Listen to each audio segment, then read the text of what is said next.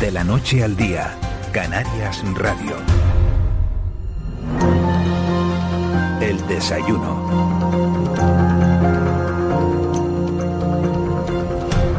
Este jueves desayunamos con Mari Brito. Mari Brito es presidenta de la Federación Canaria de Municipios. Para los que no la conozcan, decirles que Mari es la alcaldesa del municipio tinerfeño de Candelaria. De 2015 a 2019 gobernó en pacto y en 2019 consiguió la mayoría absoluta, recibió la confianza de sus vecinos. Ahora ha sido elegida para defender los intereses no solo de sus vecinos de Candelaria, sino de los 88 ayuntamientos canarios. Señora Brito, muy buenos días. Hola, muy buenos días. Gracias por aceptar la invitación a, este desayuno de la noche del día. La pandemia ha situado a los ayuntamientos, eh, Brito, que son las administraciones más cercanas al ciudadano, en el peor momento de su historia. Es cierto que estamos en una situación muy complicada, quizás de las más complicadas que nos ha tocado afrontar, pero como bien comentas, eh, estamos en primera línea, somos la administración a la que el vecino viene para tratar de solucionar cualquier problemática, sea o no de nuestra competencia, y en esta situación tan complicada explicar qué es o no de tu competencia y qué puedes o no puedes abordar, pues resulta muy complicado, con lo cual, de una manera directa o indirecta, tienes que intentar resolver cualquier problemática, aunque toque de otra administración o de otro mm, colectivo, con lo cual es verdad que estamos en una situación muy, muy comprometida y, muy complicada, pero desde luego nuestra voluntad siempre como servidores públicos es la de atender y buscar soluciones para estos retos que ahora mismo se nos, se nos están presentando. Usted tiene tablas en lo que es estar al frente de un ayuntamiento, estuvo en el mandato anterior, de 2015 a 2019, y le pregunto, ¿qué diferencias está notando entre este mandato que estamos viviendo en plena pandemia con el, con el COVID, en lo que se refiere a las atenciones que tienen que dar los alcaldes a sus vecinos, no solo en Candelaria, sino en, todo el archipiélago. Sí, a nivel general, con, carácter general, lo que se ha incrementado de una manera importante es la atención a la emergencia social. Ahora mismo, eh, si ya mm, todavía hay algunas cuestiones de la crisis anterior que no han sido superadas, como el propio modelo socioeconómico que tenemos, el, el tejido productivo que en Canarias vemos como ahora flaquea en algunos puntos y, y siempre insistimos en ese repensar, en ver cómo podemos abordar otros, otros ámbitos productivos para tratar de ser más competitivos también y no depender únicamente de una fuente de, de, ingresos como prioritaria y ahora mismo pues mm, pues todos los alcaldes alcaldesas hemos tenido que centrar como siempre pero de una manera ahora más decidida casi mm, pues concentrar todos esos esfuerzos en la emergencia social porque es lo que se ha incrementado eh, ahora mismo pues intentando abordar todos los planes de empleo que acabamos de firmar con el Servicio Canario de Empleo eh, intentando abordar mm, pues cuestiones puntuales para paliar la situación actual, pero sin perder de vista que no, que no podemos seguir poniendo soluciones puntuales, sino una solución más a largo plazo que, insisto, nos haga ser más sostenibles en nuestro modelo económico, porque si no, mm, vamos, mm, en, en, en el recorrido, yo lo he vivido como concejal anteriormente, ahora como alcaldesa en el mandato pasado, eh, han, sido momentos distintos, obviamente, pero las necesidades siguen siendo las mismas. Necesitamos seguir invirtiendo en nuestros municipios, en ese desarrollo sostenible tan ansiado, en cuestiones que quizás en algún momento pues no se invirtió de una manera más decidida. Ahora hay que hacerlo y, nos, hemos topado con, algunos déficits en infraestructura, en cuestiones básicas que hay que afrontar, que, es una cantidad importante de inversión y que ahora en estos últimos ocho años hemos padecido toda esta situación de la ley de estabilidad presupuestaria, que es lo que nos tiene a todos mm, pues con una, situación bastante comprometida y ahora parece que todavía no hay solución, con lo cual, eh, bueno, pues seguimos luchando en ese sentido. De todo eso, de todo eso lo quiero preguntar porque en, la vida, eh, menos la salud y, dicen que el amor también, el resto casi todo se, se resuelve, presidenta, con, con dinero. Los ayuntamientos y los cabildos tienen ese dinero, lo tienen ahorrado eh, en los bancos y estamos hablando aproximadamente, corríjame si me equivoco, de, de unos 3.800 millones de euros en, en este archipiélago. Ese dinero sale de la diferencia, para que nos entienda todo el mundo, de lo recaudado y lo gastado, el superávit. no se puede gastar porque en 2012 se aprobó una ley de estabilidad presupuestaria, para que ustedes sepan, para rebajar la deuda de los ayuntamientos, también la de los cabildos e incluso la, de, la del propio Estado. Esa regla que impide gastar, eh, eh, bueno, topa el gasto, por eso se llama regla de gasto. Ha llegado el momento eh, Maribrito, de eliminar ese tope?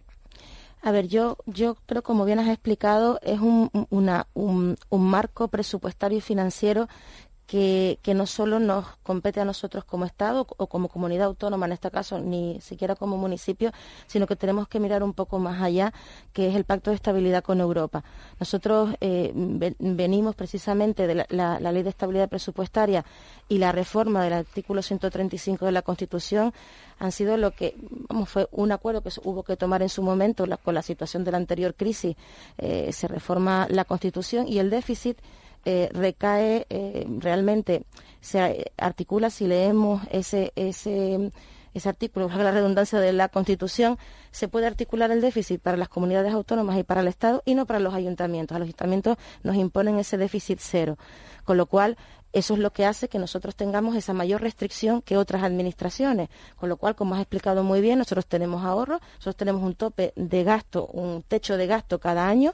Lo que no gastamos pues se va acumulando en esos remanentes que ha sido así desde el año 2012. Hay unas condiciones en las que podemos ir gastando, pero con ese tope y lo que nosotros eh, pues abogamos es por una derogación de esa ley de estabilidad presupuestaria pero que también somos muy conscientes de que es complicado derogar toda la ley. Va a ser, creo que además de obtener los apoyos parlamentarios suficientes, hay que derogar una ley orgánica, necesitas mayoría en el Congreso y en el Senado para poder hacerlo. ¿Le está faltando diálogo al gobierno en esta situación? Porque el, anterior decreto ley. A ver, yo eh, honestamente no quiero, eh, porque como presidenta de la FECAR no quiero entrar en, disquisiciones políticas, porque no, no toca a nosotros. Sí que nos hemos eh, forjado como objetivo el luchar unidos, independientemente del color político por la unidad del municipalismo, por, eh, por estrategias conjuntas y estrategias eh, unánimes para poder eh, afrontar esta situación tan complicada. Creemos que en esa unión está realmente el éxito que podamos conseguir de, que se modifiquen esas normas, pero sabemos que en un marco financiero realmente lo que se está luchando es porque hay un nuevo marco de financiación local con el Estado. seguimos en unos porcentajes de participación con el Estado que son muy exiguos, llevamos así pues muchísimo tiempo y queremos que eso se cambie, que los porcentajes de participación del mundo local se, sea, estén al mismo nivel que están de las comunidades autónomas. Eh, como entidades locales, creo que estando en primera línea con los, con, los, vecinos, creo que es tiempo de cambiar esa situación. Todas las administraciones tienen competencias, pero que nosotros no son menos importantes ni menos impactantes en la vida de los vecinos, con lo cual eh, tenemos que luchar por ese cambio. Y entendemos que si no se consigue la derogación de la ley porque no hay acuerdos parlamentarios, porque no haya, yo no sé si diálogo, yo creo que es más bien voluntad de llegar a un acuerdo, porque diálogo hay. Lo que no veo yo en algunos grupos políticos, la voluntad de llegar a un acuerdo, y eso sí es muy preocupante, y sobre todo en este momento de la historia de nuestro país. Con lo cual, si eh, ahora y, si me permite solo un momento, sí, había una vía que es este Real Decreto que se derogó, que si bien no era la solución definitiva, obviamente no lo era, era mejorable también, pero era una vía para poder gastar, era un mecanismo, subterfugio realmente, porque eh, el Estado no se quedaba con el dinero, el, Estado eh, depositaba ese dinero para irlo devolviendo eh, y, que, no computara realmente ese tope de gasto, que lo pudiéramos gastar libremente de déficit, porque como bien has explicado, nosotros tenemos un presupuesto, eh, si tenemos más gastos que ingresos se desequilibra, si los ingresos son mayores, pues obviamente no hay ningún problema, hay superávit, perfecto, pero si, si no se desequilibra y, podemos entrar en déficit si no hacemos caso a las normas. Con lo cual, eh, si nosotros ahora mismo que estamos en una merma de ingresos vamos a gastar más porque hemos tenido que seguir gastando para atender la emergencia sanitaria ahora mismo, pues si hemos tenido que seguir gastando, vamos a entrar ya en déficit, se nos van a aplicar los planes y no vamos a tener liquidez para poder afrontar. Y ese mecanismo entendíamos que podía ser una solución, pero bueno, en el, vamos en el, em, en el arco parlamentario se sucedió la votación, es totalmente legítima y en esta situación estamos. Le voy a dar enseguida la palabra, solo una cuestión más a, mis compañeros, a Juan Betancourt y Ángeles eh, Decía usted que a lo mejor no hay voluntad en algunos grupos políticos para llegar a acuerdos, pero no creo que Nueva Canarias sea sospechoso de no intentar llegar a un acuerdo con el PSOE y han sido los dirigentes de Nueva Canarias, el propio Pedro Quevedo, quien decía el otro día que no había habido voluntad de diálogo. Hecho ese, no sé, Sí. Bueno, yo la verdad que no he tenido oportunidad de ver. Eh, yo he, tenido acceso al, al, diario de sesiones del, de la mesa de reconstrucción, lo conocían estos días, eh, y bueno, pues podríamos estar hablando acerca un rato acerca de las manifestaciones del diálogo que hubo. Le, pregunto una última cuestión. Eh, con esos 3.800 millones que hay en los bancos, que tienen las administraciones locales canarias depositadas en los bancos, ¿serían suficientes para atender la emergencia social a la que nos estamos enfrentando? A ver, yo creo que cuando hablamos de suficiente en, la administración local, yo creo que no nos podemos ajustar a esa palabra, realmente suficiente nunca va a ser. Eh, las necesidades de los vecinos y de las inversiones que hay que afrontar eh, pues mm, superan ampliamente todos los presupuestos que, cada ayuntamiento pueda prever. Obviamente cada uno tiene su casuística, tiene su, su, eh, su singularidad económica y su singularidad territorial, pero es verdad que, obviamente en este momento en el que no podemos gastar libremente todos los ahorros que tenemos, alguna vía para poder gastar, aunque sea parte de esos ahorros, sí es necesaria. Con lo cual, nosotros sí que hemos, hemos celebrado de una manera también muy positiva el que por lo menos el, Gobierno haya vuelto a poner sobre la mesa eh, una vía de solución para utilizar el superávit y para que se suprima la regla de gasto en este año 2020 y obviamente al darse la inversión del superávit en el año del 18 y del 19 para gastar en 20 y 21, muy probablemente se tenga que articular también la supresión de la regla de gasto del año 21. Entonces, mm, eh, eso, eso es una vía para, eh, pues para, para, para, para poder invertir y espero que se siga avanzando en modificación de la ley, que es lo que realmente necesitamos. Y dos medidas que ya estaban en el decreto derogado, o sea, no es nada nuevo, van a ser medidas que podemos rescatar de ese decreto derogado y espero que haya mm, diálogo, que haya voluntad para que se pueda aprobar, porque va a llevar el mismo procedimiento, con lo cual vamos a ver qué, qué, es lo que ocurre. ¿no? Ángela Recibia. Eh, buenos días, señora Brito. Usted ha dicho que la intención es luchar unidos hablado de unidad del municipalismo, pero ya en el debate del anterior decreto, el decreto que fracasó en el Congreso, el que el, Gobierno no consiguió aprobar, pues se produce la primera eh, rotura de la unanimidad en la Federación Española, la Federación Nacional, ¿no? Que se, que se gana la votación por el voto de calidad del presidente. Y también aquí en Canarias hubo diversidad de, de, posturas, ¿no? Esta fractura eh, será posible reconvertirla, volver a, generar una, una, posición unitaria en este aspecto? Mm. Yo lo que espero es que, es que sí, si se ha producido esa división de voto que se produjo en la FEM, yo lo que espero que, que siga habiendo diálogo y que, y que siga habiendo ese acercamiento de postura para conseguir esa unanimidad. Yo cuando hablaba antes de esa unidad, obviamente me, refería en el ámbito de la FECAN, que es lo que hemos nosotros acordado en el seno, y obviamente en el debate hay, hay posiciones o, postulados diferentes, puede haberlos, obviamente. Yo creo que eso es enriquecedor también, el que, el que podamos contraponer ideas, el que podamos eh, contrastar, el que podamos llegar a mejores acuerdos. Eh, insisto en que, en que nosotros hemos hemos, optado por aquello que nos une y no por aquello que nos separa en el, seno de la, de la FECA. Y aunque ha habido debate y luego los grupos políticos, obviamente, manifiestan también eh, sus, eh, pues sus, pues sus posturas o, sus, o, sus, propuestas. Nosotros en el ámbito institucional de la FECAN sí que hemos eh, apostado por ese consenso y esa unanimidad a la hora de, de proponer lo que creemos que son iniciativas importantes para solucionar las problemáticas que tenemos y en ese sentido hemos estado trabajando y espero que sea así en todo este tiempo y, espero que siempre, ¿no? buenos días. Buenos días. usted Mm, más o menos ha expresado de forma favorable a esta nueva propuesta del Ministerio de Hacienda. Eh, el superávit, por ponernos, por situarnos un poco en la realidad, el superávit de 2018-2019 del Ayuntamiento de Candelaria daría para compensar la pérdida de ingresos que se va a producir sin duda este año y el próximo. A ver, realmente a nosotros por números ya nosotros tenemos pues casi un millón doscientos mil euros entre el superávit del 2018 y 2019 que podemos gastar. En nuestro caso, por ejemplo, nos ocurre que el superávit solo del 2019 ascendía a unos 6 millones de euros. Precisamente por la normativa de la Ley de Estabilidad Presupuestaria, yo puedo, ahora mismo me quedo en deuda cero, eh, eh, ahora llevamos a pleno una eh, una resolución en la que nos vamos a quedar a deuda cero, vamos a poder em, eh, amortizar ya el último aproximadamente un millón y medio de euros que nos quedaba de, deudas con entidades bancarias, de préstamos que habíamos solicitado, y lo vamos a poder, el superávit, porque la ley de estabilidad mm, dispone que primero canceles deuda y después puedas invertir. Pues vamos a cancelar ese millón y medio y para cumplir estabilidad presupuestaria solo voy a poder invertir unos 600 y pico mil euros. Con lo cual, fíjate, de los 6 millones, solo lo que voy a poder invertir. Con lo cual, el resto, el resto, no, no, ese superávit del 19, o sea, yo tuve superávit eh, y podía haberlo utilizado para invertir y para, como bien dices, paliar la merma de ingresos de este año. Y yo, para paliar esa merma, solo voy a poder utilizar 600.000 euros y cancelo la deuda que tenía con las entidades bancarias, con lo cual no va a ser suficiente. en mi caso. Lo que ofrece el Ministerio no es. ¿Qué, ¿Qué, dirán los otros alcaldes canarios? ¿Usted que es la presidenta de la FEGAM? A ver, eh, nosotros en lo, en, lo, en lo breve que hemos tenido estos días, precisamente para poder abordar, eh, obviamente, por lo, por lo que me llega, eh, es una noticia porque vamos a poder utilizar algo vamos a poder utilizar algo. La asignatura pendiente es el tema de los remanentes.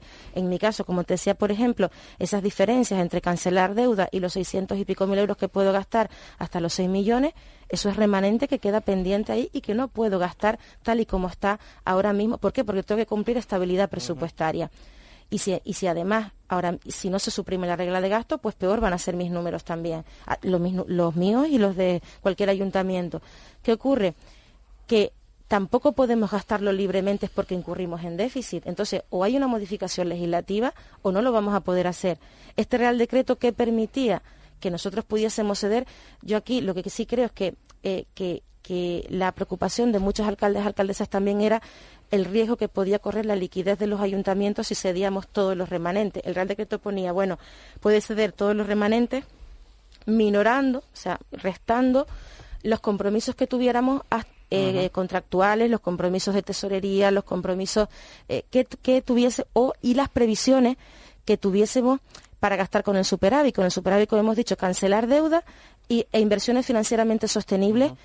Y entonces esas previsiones es lo que había que minorar. Y ahí había cierta preocupación, hay cierta preocupación entre, entre las alcaldías porque mm, eh, y entre técnicos también, interventores o tesoreros que se planteaban también, bueno, si es que mm, puede haber riesgo de liquidez si, si, si esas restas o esos cálculos, pues se sufre cualquier imprevisto, ¿no? Entonces, eso era lo que creo que habría que... alcaldesa, alcaldesa. Casi es peor esto que lo anterior. no, no, no, no, no, no, porque esto es un mecanismo... No, ahí sí discrepo porque esto es un mecanismo que nos permite gastar, porque si el Estado nos lo devuelve, como era el mecanismo, o sea, lo deposita y nos lo devuelve. Si lo devuelve, lo devuelve como ingreso. Y si tengo ese ingreso, puedo realizar el gasto. El problema es que ahora yo lo tengo depositado en el banco. Si quiero hacer un gasto, no tengo el ingreso correspondiente para equilibrarme mi, mi, presupuesto. Por tanto, eso es lo que se me impide realizar ahora porque podría entrar en déficit si no hago bien los cálculos. Con lo cual, eh, esto era un mecanismo para poder gastar sin incurrir en déficit, al menos ese dinero y tendré que ajustarme con el resto del presupuesto. Pero este dinero yo lo depositaba en el Estado, el Estado me lo devuelve como ingreso y lo gasto. Estoy diciendo que era, perdón, eh, por precisar, estoy diciendo que era mejor la propuesta anterior, la que ha ah, caído. la, del decreto, eh, mejor que esta nueva que ha sacado la ministra de Hacienda. Es que esta, esta, esta nueva estaba incluida en el decreto anterior. En el decreto anterior que fue derogado, superaba ampliamente esta propuesta porque ya estaba. O sea, en el decreto anterior estaba la utilización del superávit del 2018 y del 2019, la supresión de la regla de gasto, ese mecanismo para los remanentes, la participación, la garantía de participación en fondos europeos, el Fondo de Movilidad Sostenible y la renegociación de condiciones financieras para los ayuntamientos que tuvieran deuda, remanentes de tesorería negativos. Y eso todo se ha derogado.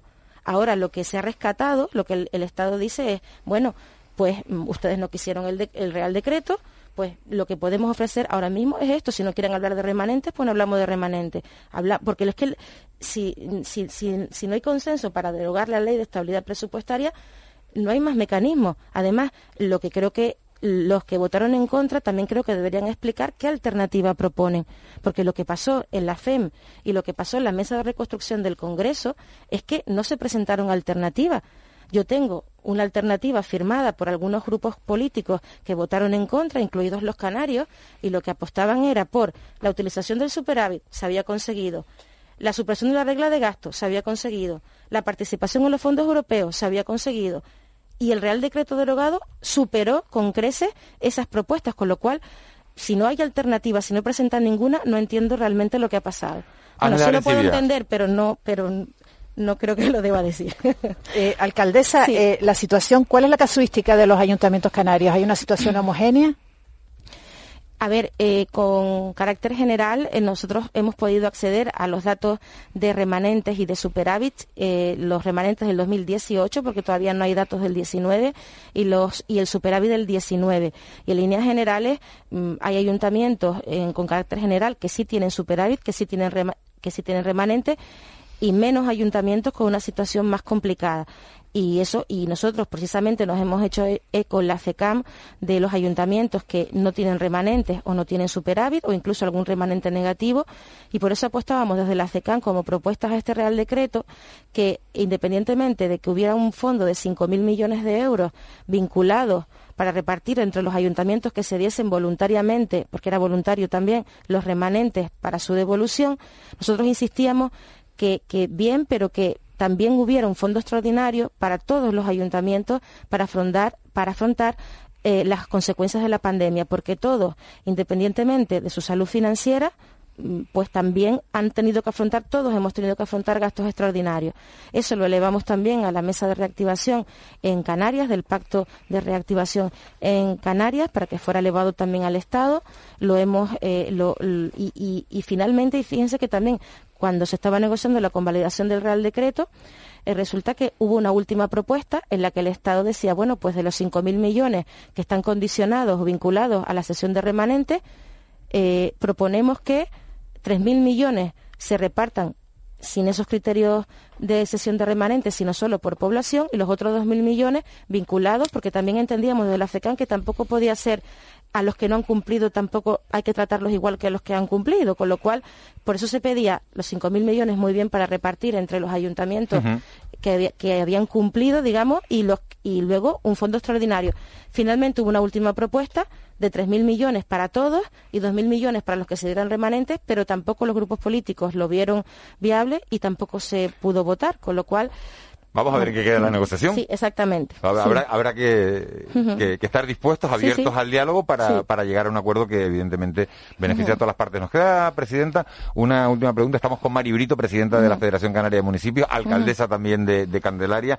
Tenemos eh, la costumbre de terminar estas entrevistas, el programa es nuevo, a lo mejor no conoces la, historia, con Raúl García, que es un, un, compañero de esta casa que siempre hace, bueno, pues esas preguntas que se nos escapan a los periodistas y, bueno, pues esa pregunta siempre la tiene el Raúl. Muy buenos días. Buenos días, Miguel Ángel. Buenos días, alcaldesa. Buenos días, Raúl. Y good morning, Canarias, que solemos decir por la mañana. ¿Qué tal la, entrevista? ¿Cómo ha ido, alcaldesa? ¿Se ha sentido bien? ¿Cómoda? Muy bien, sí. ¿Sí? ¿Alguien que haya incidido más de lo que usted esperaba en alguna cuestión o no? Bueno, yo creo que los compañeros, creo que se ha abierto un debate interesante y hemos podido comentar acerca de la situación actual y, siempre en disposición. La, la verdad que muy bien. Muchas gracias. ¿Usted siempre habla así? ¿Usted, por ejemplo, va a, comprar el pan y, bueno, estamos en disposición de discutir con el señor si me va a dar con semilla o sin semilla? ¿O eso solamente cuando le toca el rol de, presidenta o, de alcaldesa? Pregunto.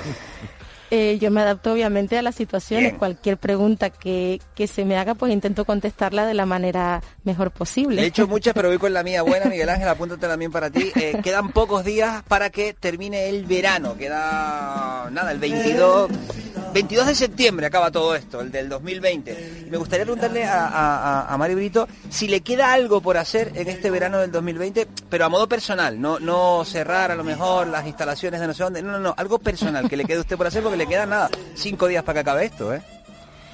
Bueno, pues la verdad es que no he podido descansar ni un minuto, entonces a lo mejor no.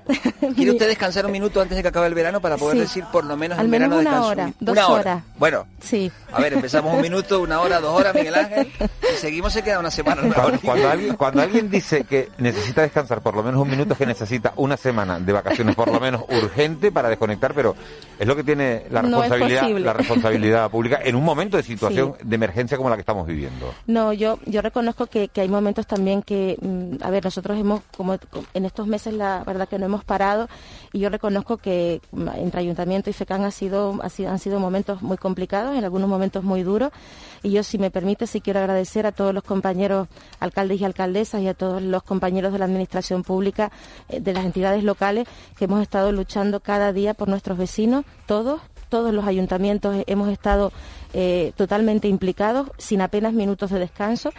Y, yo ahora sí necesito algún, en, algún momento poder tomarme un minuto de descanso porque, porque se van acumulando muchos días y para poder también rendir y poder mm, estar uno con la cabeza un poco más despejada, eh, pues de verdad que, que, es lo que me gustaría y, y, y, lo, y, la noto y, y, le agradezco a Raúl la sugerencia porque, el hacer pensar en lo que en lo que ahora mismo uno le, le falta por, claro. pues me ha hecho la verdad que... Y aparte una cosa, Mari, que, que va a bajar usted el nivel de pádel que tenía, o sea que como siga ese ritmo y demás, se va a quedar usted, se va a quedar usted en menos 25. Pues mira, sí, eso lo tengo un poco abandonado, Raúl, sí. Ya, por eso, tenía usted un nivel que iba bien y estaba usted retando a cualquier alcalde o alcaldesa, venga, echamos un pádel a ver qué pasa aquí y va bajando este nivel. Yo espero que lo haga eh, antes de que acabe el verano y además a los oyentes, Miguel Ángel, si te, parece, le lanzamos la pregunta de qué te queda por hacer antes de que acabe el verano, 638-917-993 o 616-487-754. Mari, antes de ir, si le invito un café y se relaja un minuto, lo pago yo, ¿de acuerdo? Vale. Oye, eh, me queda por la duda, ¿cuál es el mejor golpe de, de Mari Brito jugando al pádel? El mejor golpe, tiene buena derecha.